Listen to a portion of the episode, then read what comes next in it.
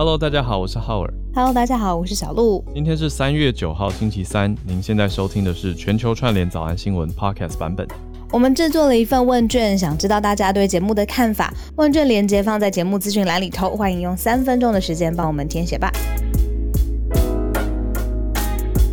这个 Survey Cake 真的是新的，所以请大家点进去看一下吧。这是希望每一个人都可以点，那花一点点时间给我们一些建议，嗯、因为各位都是每天串联早安新闻的忠实听友，我都说你们是我们的早安听友，嗯、所以请大家呢。来帮我们给一些意见吧，想要了解一下大家对于节目的一些想法，所以就跟平常的提醒是一样的，嗯、就是你在通勤的路上呢，安全的状态下，方便的时候就点进去给我们一些建议喽。那如果你现在是在移动中，你可以把这个链接存一下，嗯、因为我们打算可能用这一个礼拜的时间来来收这个大家的回馈跟回响吧，所以应该会收到礼拜五哦。之后也会 po 到社团，可是就请大家可以先开始填写，我们就可以先来看一下大趋势是如何。你放心，这个不是你知道要写一个小时，然后很多复杂的选项，不是呃四五题吧，然后五六题，然后我自己已经先尝试写过了，呃，都是一些很直觉的选项，然后很容易填写啦。最主要是想要知道大家最喜欢呃早安新闻的元素是什么，嗯，然后我们有没有什么地方可以调整的，然后科技产品都是要你知道有了消费者的回馈之后再做一些新的改版。就是我们虽然是新闻节目，但是也希望就是说有大家的回馈之后，嗯、然后把节目呃改成或者是调试成就是大家最希望的样子。没错，没错。好啊，天哪！我今天竟然忘了放昨天答应大家要放的歌，本来要放酷龙的歌啦。我要放冰冰冰哦，原来那是酷龙的歌，我就想说，大家到底这是什么关键字，什么流量密码？原来，对啊，对啊，对啊，对啊！昨天因为因为我们刚收播，就是我们都各自忙着往下一个活动去去忙的时候呢，就公布了一个消息嘛，就是娱乐圈的消息啦，就是大 S 她再婚，那她的再婚对象是她二十年前的恋人。那 酷龙就是一个韩国团体，有两位成员嘛，其中一位啊，具俊，哎、欸，他他的具俊龙，具俊是是吗？耶，我要确定一下，我们两个人都没有很在意人家的名字。哎呀，我就在意大 S。我知道他英文是 DJ Cool 啦，因为我是看他的。对对对对对，具俊曄，具俊曄嘛，对对，他他他们他们当时哦，就是重点就是大 S。最近也公布了消息，是讲说，因为大 S 二十年前到现在的电话都没有变，所以离婚后他想到了这个朋友，嗯、然后他就打电话给大 S，婚离婚后大 S，然后两个人就再续前缘，就结婚了啊，所以就变成昨天一个很大的消息啦。那就小小小跟大家聊一下而已，right？所以那收播歌还放好了，好，那 我们就来。二十年前你有手机吗？二十有吧？你这么早就有手机啊？哎、欸，好像二十、嗯、年哦、喔。嗯、对啊，二十年前可能有手机，可能是为了跟家里联络，但是可能还没有没有恋人这样。没有没有没有没有没有，我觉得我们大大班的时候就都有了，只是 这不是那种严格定义下的恋人。你是说，对对对，就是在幼稚园？对啊，就是说他是我女友，然后他是我男。回家跟爸妈说要嫁或娶对方的那种。对对对对对对对对，没错。然后一定要比如说一起牵手进一个门这样子，这种这种东西。哎，我我是不是在早上就有讲过，我幼稚园喜欢的人话移民加拿大，然后就失恋。你好像你有，你看吧，就说就说有有恋人大班大。可是那根本不是啊，那哎呀，对啊，好了，那个时候不可以有手机啊。你怎么知道他接下来什么时候会不会找到你？天呐！但是找到也不可能会怎么样，差太多了啦！你怎么知道？真是太久远了，oh. 太久远了。You don't know。好啦，反正反正呢，oh. 小鹿到底变朋友啊？小小鹿的幼稚园到底是多浓烈？好，那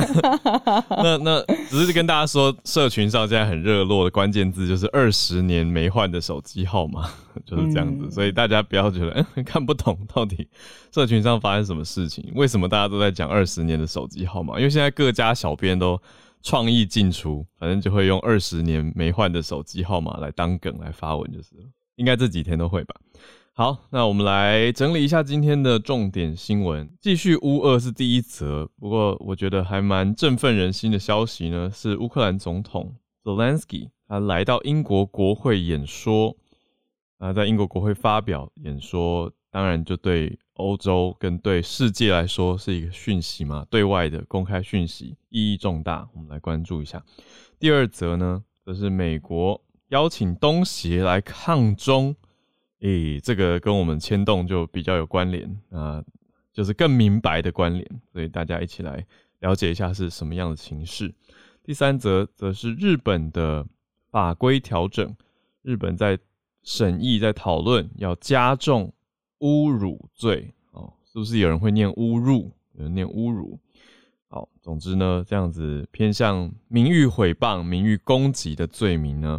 会被加重了。最后一则是泰国鼓励生育，那我们来看看用什么方式来刺激生育率，来鼓励生育。好，就先从 Zelensky 这个我们的第一则关注开始讲起。很难想象这个战争已经十四天了，那比如说在。沟通或者是在想办法找资源这件事情上面，当然作为乌克兰的总统，他各方面都要做努力嘛。嗯，最新的他这个努力呢，就是他透过一个视讯演说，对于英国的国会来发表他心目中到底想要需要的东西到底是什么。嗯，那我看到照片很震撼呢，就是大家可能也在新闻上或是电视上啊会有看到，就是说整个呃英国国会它是长形的，它就是如果你呃跟它平行去看。看的话，它很长，然后呃，上下议会它就是对着坐这样子，很很长的一条。嗯。那我看到整个议会都座无虚席，全满。然后媒体报道说，甚至有一些官员需要坐在地板上，然后才有办法看到这个视讯会议。那整个视讯他发表了大概十多分钟的说法，他呃就是诉诸像英国。有感的历史啦，例如说，他提到，呃，乌克兰的总统提到说，英国人在第二次世界大战的时候也是奋力抵抗所谓纳粹对于英国本土的攻击。那同样的，现在乌克兰，呃，人民也不想要失去国家，失去一切。嗯，那所以他希望呢，就是在这个特别的时刻，英国这样子的文明大国要协助，希望可以用尽一切的能力来制裁俄罗斯。嗯。那讲到说，文明大国应该要负起责任，就是 Zelensky 他在英国国会这个座无虚席的状态下发表的视讯演说，啊，用视讯的方式，嗯，无法确定说他是用 live 还是预录，但总之是用荧幕上呈现一段演说给大家。听哦，那这个内容大概十分钟左右。那现场英国国会出席的人呢，有 Boris Johnson 首相嘛，还有外交大臣 Liz Truss，还有国防大臣华勒斯就 Ben Wallace，这些高阶官员都在现场。那演说开始之前，就已经所有人都起立鼓掌，跟 Zelensky 致意，大概四十秒的时间。然后乌克兰驻英国的大使呢，也在现场，跟其他的议员一起来见证。这个重要的演说，那内容就像小鹿刚跟大家整理的一样，就是呼吁要停战了，然后告诉大家乌克兰现在的状况，当然是非常非常的辛苦。嗯、呃，里面有很多很多的金句吧，很多跟大家讲说，嗯，嗯他说，我觉得一个很大很大很大的重点，他要告诉大家是。乌克兰在战争，但是仍然保有高度的人道精神跟人道的关怀。他说：“我们捕获了大量的俄罗斯战俘，但是我们没有失去人性，所以并没有施行虐待等等。那意思是要呈现说敌人的残酷，就是俄军对乌克兰进行无差别轰炸，但是乌克兰还是没有对俄罗斯以其人之道还治其人之身。”他说：“呈现出来，他说大家会看得到。”谁是伟大的人？谁是禽兽？嗯嗯。嗯嗯那在现场其实有呃所有的官员之外，Boris Johnson 他也在嘛。嗯。那他有回应，他说，呃，因为他也看到了现在乌克兰还有从总统到人民嘛，就是坚定捍卫他们自己的家园呐、啊，还有自由。那他说，现在自由世界有一个最流行的口号，就是用乌克兰语发音的，是“我是乌克兰人”。嗯嗯嗯。这个是呃 Boris Johnson 他现场的回应，这样子、嗯、说这样子。你知道很勇敢的守候，呃，然后保卫自己的家园，这个也启发了呃世界上面很多人。嗯嗯嗯，对，这是英国国会特别安排的一个议程哦，就等于说是议平常的议事程序之外，特别安排了二十分钟的时间给 Zelensky 这场很有历史意义的演说，而且现场是让呃国会议员有五百套的耳机，让他们可以听英文的同步口译，因为 Zelensky 是用乌克兰语来发表演说的，所以是让他用自己的母语。最最真挚、最直接的情感来对国际发声，那英国也予以高度的重视，所以这是我们可以看到的。那当然，当然，大家心里都在想的是说，好，那我们可以赶快停战吧，拜托，拜托。All right，所以大家一起来祈愿和平。好，我们就来到第二题，来到美国跟东协之间，有一种突然冒出来的感觉吗？还是说延续我们之前讲的？因为有延续，嗯，嗯，呃，就是在亚太啊，嗯，呃，之前大家都会讲亚太嘛，但是呢，呃，现在美国的在亚洲上面的主轴呢改了一下，从拜登新政府呢就特别强调的是印太，呃，印太上面呢，不论是军事上面的联盟或者是经济上面的架构，现在呢都变成是整个亚洲。你说要看亚洲的布局当中，美国想要主力呃呃集合的这个主轴这样子。嗯、那马上三月底的时间呢，美国总统拜登就会召开一个美国跟东协的特别的峰会。嗯，好，我们。嗯，呃，我们现在看听到很多国际上面的组织哦，那东协也是对亚洲来说非常重要的。那双方其实已经有四十五年的双边的关系了。那你知道，在时局非常动荡的时候，你跟谁做朋友这件事情也很重要，要不要强化它，要不要巩固哦，这也很重要。嗯、那现在呢，呃，美中。之间，你说抗中治中这件事情也没有停下来哦。虽然现在大家都在讲乌俄相关的事情，嗯，那所以他如果要进一步的拉拢跟呃呃亚亚太地区呃美国会说印太地区的相关关系，或是跟东协成员国相关的关系，那这一次的这个特别峰会就非常的重要。嗯，时间呢，就是在三月二十八号跟二十九号是。就叫做美国与东协的特别峰会，嗯，那也被称为是历史性的会谈，所以要看看美国跟东协国家要说些什么。是，那延续刚刚那题跟这一题中间要一个重要的补充，就讲到说美国，当然世界都在看乌俄，那美国也不例外。那刚刚英国，Zelensky 在英国国会发表演说，那英美同时。做了什么事情？就是对于俄罗斯的制裁都扩大了，英美都同时宣布禁止进口俄国的石油，这是非常大的消息。那当然对油价还有油品的供应来源也要做出调整，因为像俄罗斯占英国石油的需求大概百分之八，比例也比蛮高的，所以这个大家要去看一下后续。那接回美国跟东协，既然已经四十五年的双边关系，一转眼四十五年了。那现在月底要开这个峰会，蛮明白在里面提到的面向，就是要如何去面对跟因应中国所带来的一个挑战，因为这是一个嗯，以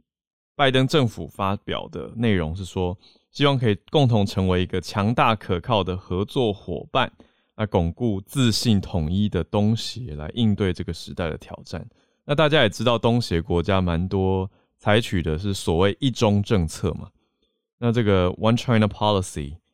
跟美国之间要怎么去协调？那美国如果要走的是一个偏向跟中国抗衡，好了，这个抗衡也许不一定是呃打击，而是抗衡，就是两边的势力各自要达到一个平衡。那这样子情况下，在东协要怎么去协力呢？根据美国的印太战略，在二月有公布一个 Indo-Pacific Strategy of the United States，里面就有特别针对东南亚跟太平洋的岛国来扩大在印太地区的布局。好，这个峰会的议程目前还没有公布啦，不过大家就在看这个美国已经很明白的在讲说。我们就要跟东协继续会谈。那上一次的会谈是去年十月底的时候，跟东协举办的视讯峰会。嗯，也要在特别的时间来确认一下盟邦之间，然后这个伙伴关系之间有没有最新的进展。那时间在三月底会发生。对，去年十月底的时候，美国是允诺说会提供一点二亿美元就是台币大概三十三，将近三十四亿左右，来帮助东协发展医疗的卫生，还有经济建设跟应对气候变迁。嗯、我们早安新闻也有提到。那一转眼，现在下一场要来了。这一场的峰会重点，各界预期会是在安全合作的深化。可是各界的预期也是说到说，嗯，这种会议的形式居多，因为会谈很难有太多实质的推进。那用视讯的这个方式来谈，那、应该会比较偏向是大方向的讨论安全合作。嗯，理解。那这个就是现在美国进一步的跟呃印太。啊、呃，跟东协成员国啊、呃、会要保持联系。嗯，那讲到在整个呃，你说亚洲地区好了，邻近的国家日本啊，其实我们常常都会看出它的这个呃各种制度上面、设施上面，我们有没有什么可以，比如说借鉴啦，或是参考呃对比的地方。嗯，那我们就特别聊到最近大家都会。不是最近啊，就这几年来说，大家都会花很多很多时间发表意见的地方，就是网络。嗯，那网络呢，当然还有它自由，然后造成信息流动的一面非常好。可是另外一面呢，就是很多人会因为网络上面的语言，比如说一个留言或者是一个嗯比较激烈的言辞，那心理受伤，严重一点就构成霸凌，再严重一点呢，可能当事人他受伤的程度很深很深。那他受到很大的心理的压力跟伤害之后，他会选择这样太痛苦了，他要呃结束自己的生命，这样子。嗯，那日本在针对这件事情上面，他是修法了。他说呢，如果接下来呃是通过了一个叫侮辱罪的一个法则，如果未来在呃网络上面，特别是构成了网络霸凌的情势。接下来呢，可能会有一个叫做侮辱罪的罚则，最高呢会有三十天的拘役，或者是一万元日元以下的罚金。嗯，好，那这一次特别的就是说，呃，日本的刑法当中，它又分两种，一种是你关起来会要加上强制的劳动，或者是你关起来，你就是关起来，就是有分这两种不同的，叫惩役或者是禁锢。嗯，那这一次是比较严格的，会有可能呃加上。呃，劳动的这种法则，所以这就是新的修正的草案，提高了在网络上面呃侮辱罪。所讲到的，其实跟日本的一位名人最近轻生的消息有关哦，是日本的一位女子摔跤选手，她叫做木村花。那好像因为各界的消息来源不一，那蛮多消息是指向说她因为网络留言的伤害而轻生了。那轻生当然是让大家觉得不甚唏嘘的一个消息，不过它的原因其实也不是大家第一次听到类似这样的状态，就是非常多人因为网络的攻击而造成心理很大的创伤。那木村花就可能是因为这个原因，那最后受不了打击，或者是他决定要离开这个世界。那对啊，所以日本的内阁会议真的算是因应这样子的重大消息而在。演你这样的情况，那木村花的事件是两年前的事情了。但是日本内阁的会议呢，终于在今天通过了修正草案哦，说呃，昨天就是昨天时间三月八号，说要大幅提高侮辱罪的罚则。那罚则发稿发到呃，会将近三十万日元，也就是台币大概快要八万台币的罚金，或者甚至要坐一年的牢。那这就是蛮重大的一个变革消息，意思是如果你在网络上谩骂，你在社群平台上面重伤别人的话，今天通过了这个，昨天通过了修正草案，就会把罚则大幅提高。那公诉的时效也从一年延长到三年。哦，可以的，嗯，对，就是你如果这一年都还在纠结，或者是有一些心理的呃状况要克服，也可以有这个时间缓冲，三年你要去追溯它都还可以。嗯嗯嗯。哦理解，对啊，那个网络上面的言论啊，言语是有力量的。你留一个言，或者是，对啊，好啦，这个不多说，要不然又勾起历史。嗯嗯嗯嗯嗯嗯。好的，这个是第三则，我们可以看看啊，台湾这边一定法律界也会关注到这个，所以就可以来参照跟思考一下关于整个社会。对，那最后补充一个，木村花他。嗯，声名大噪是在参与了一个人气实境节目叫《双层公寓》的演出之后，我想也许更多人都听过这个作品哦，《双层公寓》。对，那他在两年前离世，所以很多人就更加会觉得说，不要在网络上这么恶意的中伤，不管是不是名人，你这样子批判跟骂人，其实都会造成人家心会受伤，等等等。那现在其实日本的政警察也有在追索这些侮辱罪的罪罪嫌，他其实有函送了两名的网络留言者，那有对他们先做简易的判决。呃，但是很多人都说罚太轻了，那那个时候只判了两个人九千日元的罚金，的确是不高的一个金额。对，那很多人就说，哎，现在做了调整，法规调整了，草案至少提出来了，是不是要追溯？嗯、那就是嗯，日本政府要再去思考的事情。好，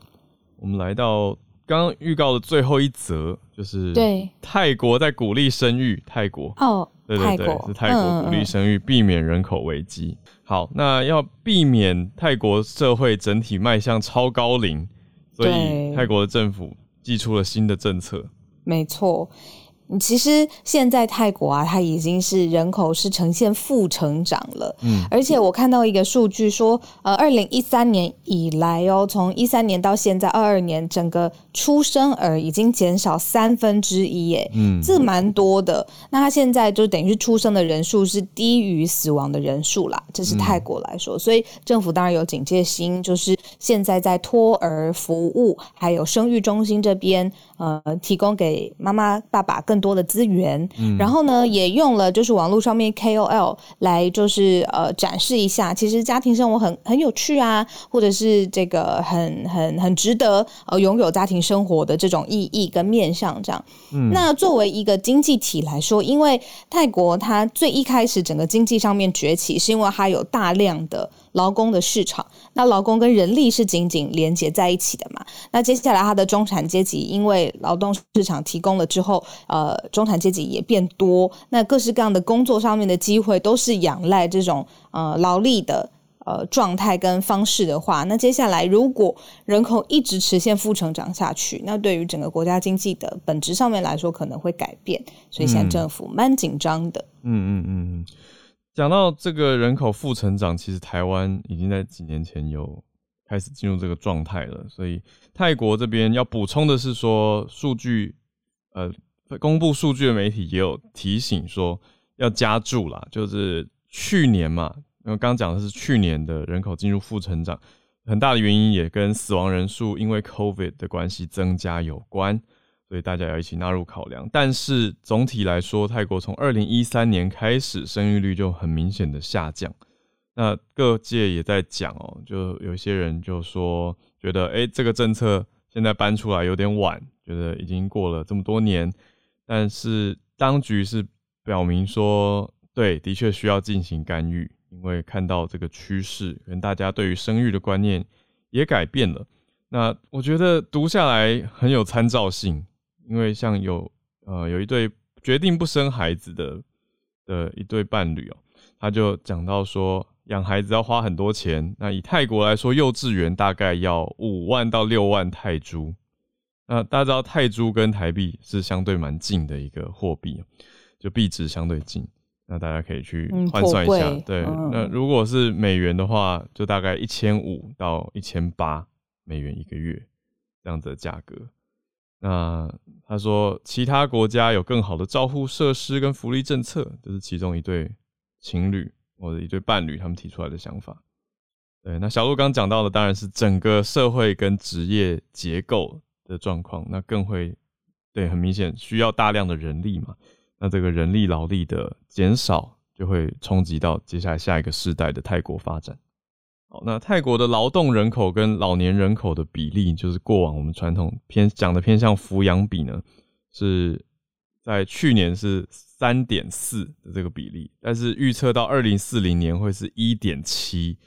所以也就是说每三点四个，过去是三点四个劳动人口在养一个老人，就是概念上的抚养比是这样，现在到一点七，就是每一点七个人就要养一个长者。所以这个落差会比较大，那走向的是所谓 super aged society 超高龄的社会，就是超过六十岁的人会占超过人口的五分之一。好，那泰国现在是百分之十八的人口超过六十岁。好，那过往大家对泰国的印象或者是了解，可能会没有想到生育率在过去的这九年来这么大幅的下降。嗯嗯，所以现在更新一下我们的认知。对啊，泰国也不是只有，比如说我们或日本或韩国，嗯，啊，对于生小孩这件事情，哎，好像兴趣没有跟之前一样这么高了，嗯，就是现在发现泰国也有，嗯，那如果我知道我们这边有些听友人在泰国相关消息都，欢迎提供给我们，或者是当地自己跟身边朋友的观念或者一些观察。如果刚刚我们用媒体整理的观点有觉得跟现实还有一些落差的话，都可以再提供给我们，或者在社团跟大家分享。谢谢大家。好，我们来进全球串联的时间。嗯、好，邀请几位听友上来，邀请到 Benjamin，就是呃，马来西亚政府呃，昨天已经宣布，从四月一号开始，就是呃，我们的这个呃新冠疫情就从 pandemic 进入到 endemic，就是地方流行性的这个阶段，嗯、所以很多的这个所谓的防疫措施就会呃解除。可是呃，最重要就是呃，国门就是重会重开，所以。只要呃，我们呃，当我们要如果国人要出国的话，只要那国家接受我们的疫苗疫苗的这个接种证明，我们国人就可以出国。那澳洲政府已经欢迎大马人去到澳洲旅游，嗯，那就是呃，新加坡也昨天也在昨天宣布说，呃，随着马来西亚这边就是呃四月一号进入到这个 endemic，嗯，他们也取直接取消这个 VTL，就是疫苗接种这个呃通道，嗯，所以代表就是以后要去新加坡。就不需要再通过这个 VTL，可是新加坡还没有宣布，oh. 还没有宣布这个呃 VTL 什么时候会取消。OK，嗯，对，很多国家都已经在宣宣布这样。然后，可是呃，我们虽然取消这个防疫的规定，可是口罩还是一定要戴的，就是口罩还是必须必须要戴，强制戴口罩。嗯，嗯，那营可是我们的这个营业时间就是取消，是因为我们之前的营业时间只可以到十二点，可是现在。随着我们进入到这个 endemic 的话，我们的商业营业时间就取消，就是不限制，呃，上对不限制就可以营业到半夜啊，嗯、就是因为刚好呃穆斯林刚好要到这个开斋节开呃斋戒月，所以他们可以外出吃、哦、吃餐点到凌晨都可以。嗯，那还有呃还有一个重要是呃没有打疫苗的话也是可以继续呃国内旅游，就是国内行动，就是我们之前是规定必须打疫苗才可以呃到处行动，可是现在是。即便没有打疫苗，也就也就让你过，就可以就可以就可以呃跨州啊去旅游都可以的，嗯，就是没有打疫苗都可以接受。还有我们就是在宗教场所的话，就是人身距离那个呃呃呃 physical distancing 不需要再遵守，所以就是取消人身距离的这个规定。嗯，哇，大解禁诶。是是是，就是呃，可是很多人担忧，因为我们的疫情还是很严重，嗯，而且越来越多人确诊，像我也是前天才确诊，哇。那就是，可是可是就是政府突然间这样宣布的话，嗯，其实是很危险的，因为很虽然他是说政府是说，因为他是看到很多的确诊病患。都是在第一跟第二期，就是冠病第一跟第二期，没有没有这么多的重症，百分之九十都是冠第一、第二期。可是，很多人担忧，如果这样解禁的话，嗯，会导致这个疫情更严重，因为现在百分之九十都是 Omicron，因为我自己也是 Omicron 的这个、嗯嗯、这个病毒株，所以很多人担忧这样解禁是不是太快了？嗯嗯嗯，可以理解理解这个担忧，因为这样应该会让病毒的传散速度真的是会。呃，大量的广传，蛮蛮快的。那如果之前没有打疫苗的人，还是有一些风险啊，对吧？就是以大以大家对疫苗的认知来说，而且我们很多国内很多反疫苗人士，嗯、他们是坚坚决拒绝打疫苗的。嗯嗯。可是现在蛮大幅度的解禁，从四月一号开始，对，嗯、等于就是担担忧的人变得要加强保护自己，可是。以全国的政策来说，是会往这个大解禁的方向走了。因为周边国家其实像泰国，他们也是已经在走入这个 endemic 的这个、嗯、这个情况。嗯嗯，谢谢 Benjamin 带来这个消息，也希望你早日康复。谢谢谢谢。重大消息耶。好，我们再继续连线，来到芭比。这则是关于就是即将在今年五月开放的烹饪博物馆，它的地理位置很非常经典，是在帕拉蒂尼山。这个是。古罗马时期很多宫殿的所在地，哦、然后也是他们对罗马时期很重要，就是首要的兴建地点，所以周边有很多建筑遗迹跟考古文物的发现。这样，嗯，那这个是罗马第一个烹饪专门的博物馆，目前已经知道是有一百二十本的食谱收藏、相片、插画，还有很多就是文艺复兴时期的烹饪器具这样子。那馆长也表示说，因为近五百五十年来，就是大规模的印刷烹饪书出版之后，很多意大利就是呃的食谱啊，几乎都已经遗失或是被遗忘了。嗯那博物馆的目的就是要让这一切就是再次重现这样子。那这当中很大部分有意大利就是知名厨师 Russell 他呃的收藏，嗯、然后有现存最古老、最稀有，就是仅供教皇使用的食谱这样。那教皇的专属食谱当中有一个比较特别的是关于教皇庇护四世，因为他是他非常爱吃青蛙。然后，所以厨师 是为他准备了一系列两栖类的烹饪方式，这样有呃有取出呃青蛙的肝脏，然后涂上蛋液啊、面粉、牛奶之后油炸，嗯，然后就像油条那样的小吃，嗯，或者是说把青蛙去头，再切掉太具象的脚趾之后，沾点面粉去煎，然后煎完之后泡入葡萄汁里面。这个做法之后还有流行一阵子，但是。就把葡萄汁换成醋了，嗯、但是我自己是不太敢想象那个风味。嗯嗯嗯。可是烹从烹饪方式，就是其实是阅读历史当中很重要的环节，就是除了个人喜好，还可以看到很多关于当时风俗啊、思维方式，甚至透露就是有一些些经济或政治的讯息。这样，所以这个结晶了意大利五百多年的烹饪文化博物馆，还蛮值得期待的。嗯，嗯，有兴趣的朋友可以搜寻 BBC，它是放在旅游专栏的报道。以下跟大家分享。谢谢芭比的分享。我刚一开始听到教宗专属的时候，本来期待了一下，后来发现我好像跟教宗的口味差蛮多的。我刚想说，这个博物馆应该可以办很多还原古代食谱的料理的这种活动，其实会蛮有趣的。呃，我想再去看看。谢谢芭比带来这个意大利的新消息。好，我们再连线到汉超老师，在讲的是中国要求要清零，那香港的回应。芭比的新闻好好玩哦，就是古人的奇妙生活。啊，这这里讲一个这个啊，就是小插曲，就是啊，古人就是在中世纪的欧洲，他们洗衣服也是非常神奇。当时他们认为人类的尿液可以杀菌，所以他们脏衣服会先用尿泡一下，然后再去清洗。嗯，蛮酷的。这个、好，谢谢。对对啊，然后我们回到讲回香港啊，香港昨天的它的这个总就是确诊总人数是四万三。三千多人，然后中国卫生部的一位高级官员现在也正在这个香港帮助香港政府在这个主持抗疫工作。他是说讲，他是宣称香港要坚持啊像中国一样的清零政策。嗯，那现在香港的疫情是非常严重，而且它的每百万人口的死亡率在目前全球来说也是最高的。过去二十四小时有大概一百六十人死亡啊，那这个。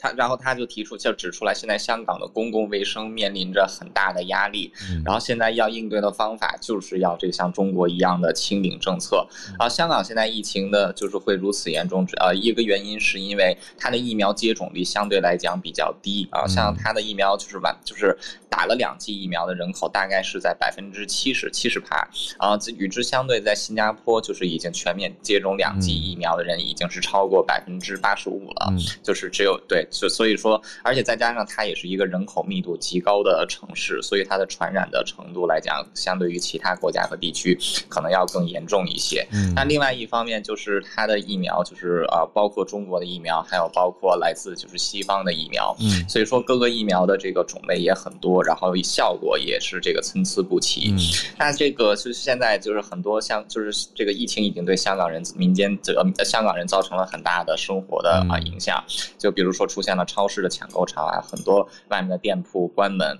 然后现在中央政府还是坚持要清零的政策啊，就是啊属于在世界上也是比较啊独树一帜的。嗯，那与之相对就是在我现在正在啊待着的新加坡，新加坡昨天的确诊人数也有两万多人，也不少。嗯，而且。新加坡跟香港一样，拥有比较高的人口密度，但是因为它的疫苗接种率是比较高，再加上政府现在已经就很长时间一直都是实行啊，就是这个与病毒共存的政策，嗯，所以对大家的生活和经济和这个经济生产也没有造成什么特别多的影响，所以我就在想啊，香港作为一个跟新加坡无论是人口密度还是地理都比较接近的地方，嗯，是否也可以考虑就是采试着采取一下新加坡模式呢？啊，这个新闻就是这样，谢谢。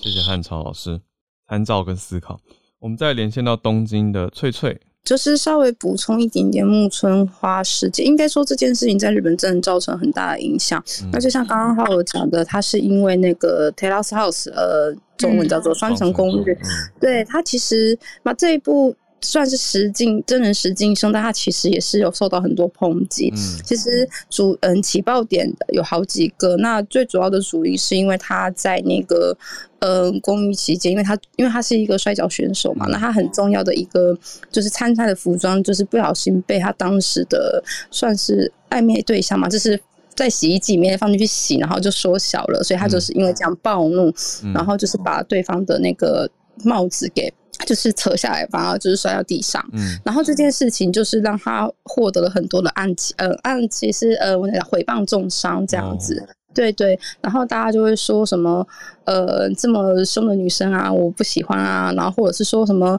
你这么重要的制服，你应该自己好好收好吧，就是之类的。哦、然后再加上他可能在那个呃节目上给人家的感觉就是不是日本所谓那种可爱的女生，可能那时候就是发言真的是稍微激烈一点，嗯、所以导致于他的我们所谓的黑粉就是非常的多。嗯、那那时候蛮可怕的，就是因为其实那时候刚好是在那个。呃，就是疫情期间，然后因为大家都是一直在家家里面关着嘛，嗯、然后据说他在关在家里的时候，几乎每天都会收到一百则以上的这样，就是所谓的案件，呃，就是诽谤重伤的嗯讯息，就是传到他那边去。那因为一个人自己待着，他就是一直读那个，所以对他的身心状况其实造成很大的影响，嗯、所以就是导致他自杀的可能主因之一。嗯、对，那针对这件事情，其实呃，这个节目也因为这样子，呃，就是。他也是结束了这个真人实境秀，嗯、但是其实当时也有很多人抨击的是说，因为这个节目本身，因为虽然是实境秀，但是是靠剪辑，你知道剪辑这件事情，你可能给人家的印象是会差很多。对，对，然后甚至就是因为其实也有人说，其实虽然是真人实境秀，但是其实还是有一些剧本，据说啦，嗯嗯、对，那是不是说，哎、欸，他其实有些他的言行。并不如他真的实际上在实际时候看到的东西，嗯，对，所以这点其实就会差很多。嗯，可能是节目效果，可是大家的留言却是真实的重伤。没错，然后后来就是甚至在他自杀之后，呃，有发生很过分的事，就是有些人是把他的那些就是重伤留言给删除以外，可是有一部分人却是就是说哦，庆祝他死掉了，干杯的这是动画，对，还有人就是发的这种东西，这就是为什么他。对，所以这是造成了非非常大的反响，嗯、然后甚至他的母亲也因为这样，就是成立了一个 NPO，叫做 Re 嗯 Remember HANNA 就是希望说，借由这个 NPO，他们现在在推广，就是嗯，怎么宣导说，就是网络重伤是不好的事情啊，嗯嗯、做很多的演讲啊，或者是说教育一些高中或者国中。小学生就是教告诉他们网络发言的重要性，这样子，嗯、对对对，我自己也是有因为朋友的黑粉，然后就是有我莫莫莫名被波及到，所以我我可以理解那种，就是因为像浩和小鹿其实也都算是名人，所以你们一定也会收到这样的东西。嗯、那可能我们是大人，我们有团队有朋友可以，就是你知道有人可以诉说，嗯、但是木村花当时的情况是，他是孤独一个人，他每天要接受，而且他才他才二十二岁，嗯、他一个人去接收这些怎么讲讯息。我我可以理解为什么他就是会想不开这样子。嗯，嗯，好，这是我分享，谢谢。嗯，谢谢翠翠。对，真的是可以理解，大家世界多一点温柔的力量好吗？世界很残酷，需要更多的爱，所以大家不要再啊用这个方式去。在网络上 vent，你说宣泄啊，或者是发泄来攻击别人，其实都会造成很多真实的伤害。因为我我其实有好好研究过这个题目，就跟一些所谓网红朋友在聊这件事情。有一些看得比较开或豁达的网红朋友，他们的说法是说，等一下我们就要跟一位网红 专家连线哦，啊，就是说法是大家听一看孔医师的意见，就是他们他们是觉得有一些人在留言的时候，其实他们不是留给你看的，就是他们知道这是你的频道。可是他们是留给其他的留言者，好像想跟大家来讨论节目的内容，然后想要得到一些共鸣，而不是真的带着那个狠毒的恶意要来扎死你或者这样的想法。可是对于创作者看在眼里，都一样的是会难过啊。所以变成说，创作者自己看的时候必须要调试心态，但不是每个人都有办法像翠翠刚讲的，有这个状态、心理状态、资源跟时间去调试自己。那孔医师是。部落客出身，应该说医师也是，同时是布洛克，也是我经过很奇怪的这种留言啊。那医师怎么看？有没有什么忠告给大家？在今天的工位跟病毒的消息之前，我觉得，因为我我已经在呃网络世界混了超过十年了，嗯，然后从从各种网络平台都都有嘛，哈，嗯，就早年的 PTT，现在 PTT 还是有了，对啊，然后在扑浪上啊或者什么的，嗯、我我觉得假如在在乎那些留言的话，早就活不下去了，哦，那我觉得比较常见到一个人物会会受不了这样的压力，嗯，多半是。他真的是第一次遇到这么大规模的哦的的网络霸凌的时候，他他反而会是，就是完没有办法适应，嗯嗯嗯，呃，他会不能理解为什么有这种奇怪的乡民文化这样，嗯嗯，然后对于每一个留言都非常非常的在意，嗯，那可是我觉得混很久的人，像像我这种背后插满剑的人哦，就早就已经这这要练习调试嘛，哦，你要知道你不可能讨好所有人，然后你一定怎么样都会有人。不管他的动机是什么，嗯嗯，呃，他可能也只是想在你那边留言，然后标新立异，争取人注意，嗯，他他其实真的也没有那么大的恶意，也不一定哦，嗯嗯，那他只是轻松的随便发，他也没有想到这样发言之下，其实也有他，你你万一真的要告他或告他诽谤什么，那个网络警察都找得到，嗯，你的哦，嗯，可是很多人其实没有这样的知识，他他就觉得 PTT 是匿名的，嗯，他甚至觉得 FB 都查得到。对他，他他不觉得他会因为他的乱发言，然后会付出。对呀，对，那其实那那这个公众人物也不一定会真的去跟你追究嘛。哦，嗯，那所以反正就是网络上的这种，哎，这种声音就是这这应该台湾常常叫乡民文化吧。哦，嗯，我觉得真的就是。放宽心，让他去吧。嗯，要要骂就让他骂，嗯、还能怎么办呢？不过补充一个算算趣味嘛，就是一个真实消息，是我身边认识的朋友呢，他曾经在 Facebook 的一个影片底下留言，但是小嘲嘲弄某个影片里面在比赛的歌手。就这个歌手因为法律知识超级强，这个歌手是有律师的身份，结果律师就把那整串留言的人全部提告。这是真实事件哦、喔，对，然后真的有罚哦、喔，真的有罚到哦、喔，对，然后从此我这个朋友他就几乎不太在网络上留言，他就很小心，很小心。对，那我当然是希望大家不要遇到因为这个事情之后才有意识，而是本来就应该要对自己的言论负起责任了。嗯，好，谢谢，谢谢医师给我们的勉励 跟提示。那，医师今天关注，嗯。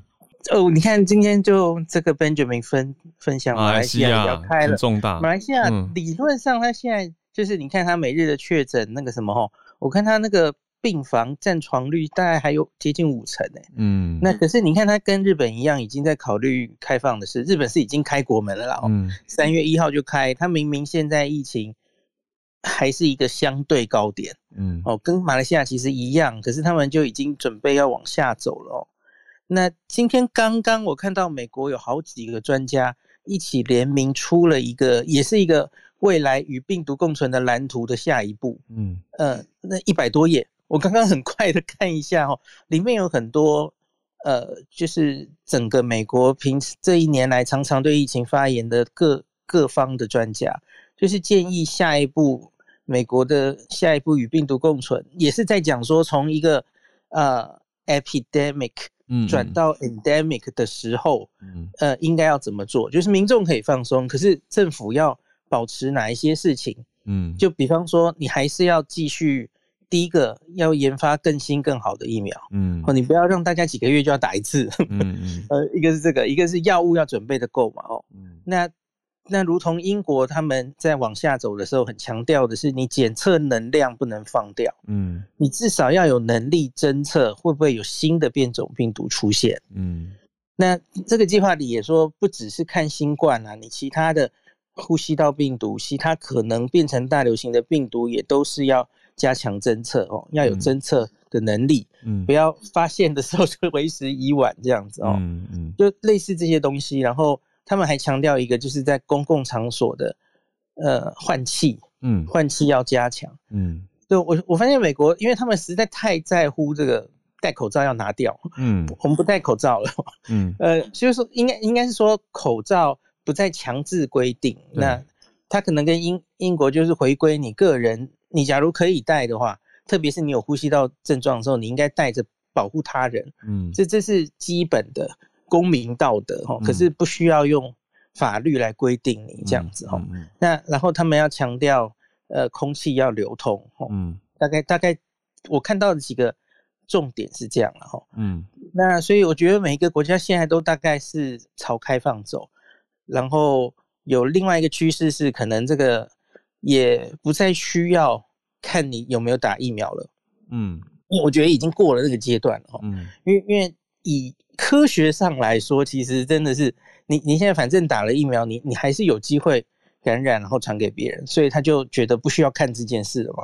嗯，那可是呃，以日本为例，日本现在是还规定着，你假如打了三剂疫苗的话，那你去日本的话，你甚至可以完全免隔离。那是他认证的疫苗的话，哈，嗯，呃，那我觉得他们在考虑的一件事情是，他们不希望这些人。进去日本旅游的期间呢，在在商务商务活动的期间重症，嗯，因因为你万一感染很自然嘛，很很有机会感染嘛，哦，嗯嗯嗯，因为日本自己现在都这个呃还还很多案例，嗯，那不一定是境外一路带进去的哦，你你可能在进行商务期间染疫，可是万一你重症的话，那很麻烦，日本还要花他的医疗资源给你治疗，嗯，哦，所以我觉得他们还是保持着他们入境希望。他设一个门槛，然后，呃，不是不能去了哦，你去的话还是要隔离这样子。嗯，那他就希望来的人多半都是打过疫苗的，那至少他们就比较不麻烦，重症的比例比较低哦，他才让你进来。我觉得有有这种心态了哦，嗯，而不是期望，诶，打了两剂或三剂的人，我让你来，然后就就你比较不会感染，他大概已经没有这种希望了，应该是比较不会重症这样子。嗯嗯。那所以我觉得国际的疫苗护照，国内我发现很多国家都拿掉了，嗯，我们就不不再用这个疫疫苗护照，什么进出餐厅等等哦，嗯，那国际什么时候会拿掉？我觉得还要看一下。嗯，刚刚马来西亚是不是说不用看了？对，四月一号开始。对，他们哦，蛮猛的。嗯，对。就日本现在是还放着啦，哦，我我知道很多国家也像英国也不用看了吧，反正。就是国外国人去根本检查也不用检查了哦，嗯、就是，呃，我觉得我们现在台湾就看着国国际怎么做吧。嗯，医师，不过以开放的已经开放的这些国家，一转眼又过了一些些时间哦，像英国啊，还有北欧，对、嗯、这些地方好像没有传出什么重大的状态，因为大概就是那个样子嘛，就是维持一个、嗯、呃社区。一定程度的流行，嗯，然后医疗系统也不会崩溃，就大概就是可以承受的，每天多少人，嗯，呃，像美国跟英国现在大概都会降到每天通报大概就是一百人左右死亡，嗯嗯，嗯，他们觉得是可以接受的，哦，嗯嗯，每天一百人，其实英国从去年七月十九号嗯自由日以来啊，嗯，他几乎每天都是一百人死亡，哇。呃，上下上下有上有下，我我看过了，几乎都是。嗯、那他这个觉得已经是他可以承受的范围。我不知道本来每天平均是多少啦，意思懂我意思吧？就是疫情前本来就会当当日有出生有死亡嘛。对，可是还是医师讲的这个是因为疫情而 COVID 而死亡。对，我说的是 COVID 哦，只看 COVID。那可是英国有调出，比方说他们温带国家哈，嗯，每年冬天本来就是。大家的死亡率就会比较高，因为冬天有呼吸道病毒、嗯、中风、心血管疾病哈、嗯。那去年的那个冬天是非常明显的，在原本的冬天，嗯、每年冬天那个死亡之外，嗯，哦，又死了很多。那很明显是因为新冠的关系，嗯，还有一部分可能是医疗相对紧绷，所以你影响到别的平常的病的治疗，嗯，所以它多了，这叫这是 access。嗯，mortality 吧，就是比较多的。哎、欸，我们念错、嗯，比较多的死亡。哦、嗯嗯嗯 excess 就是多余的、欸、多出来的。excess 对对对。嗯、那可是今年他们去去跑了哦，刚刚上礼拜才出来的，他们发现没有没有比预估值多。嗯嗯嗯，就是整个这个冬天英国是压下来的。嗯嗯嗯，这很明显，相对于上个冬天，呃，医疗系统没有遭遭遇到这么大的呃那个。影响，嗯，然后跟原本预估值，过去每一年的平均值好像还小一点点，嗯，那所以因此就他们这也是为什么他们勇敢的继续往下走，几乎就拿掉所有的法律限制的关系。好，可是我要说这是英国，嗯，很多国家数字不是这样的哦，像美国疫苗很明显没有打得这么好，对，没有那么广，所以它它的死亡率其实还是还是高的，嗯，还是多的。每一个国家状况不一样，嗯，那现在的香港就更不用说了嘛，哦，香港就是守了两年，守得很好，然后可是现在攻进来了，然后就呃就就发现了自己疫苗。打得不够好，是，对对对，嗯嗯，对。然后延续，我记得呃，昨天医师有讲到日本的话，单日还是有大概两百两百位死亡人数嘛，有有蛮多的，所以也都还是比刚刚提到的英国，而且你用人口比例去算的话，也也还是，当然当然就是比例不一啦。可是听到大家听到这个单纯的死亡人数，因为 COVID 而造成死亡人数。都还是蛮高的，就是上百甚至数百。可是我自己觉得，好像现在是只有每一个国家的医界的人会比较担心这件事，比较在乎这件事。因为因为你看到那个死亡人数，其实就都是在医院医疗系统整个被影响的的状况嘛。那可是对一般人来说，他就是过他平常的日子了。我觉得就觉得日常生活的冲击好像没有之前那么紧绷，没有那么大。对，然后。那个死亡数字对他们来说就是数字而已啊。Oh. 你假如这一年每一年就是英国啦，你看以英国来说，嗯，呃，就每天都一百多人死亡，那啊就这样啊，so what？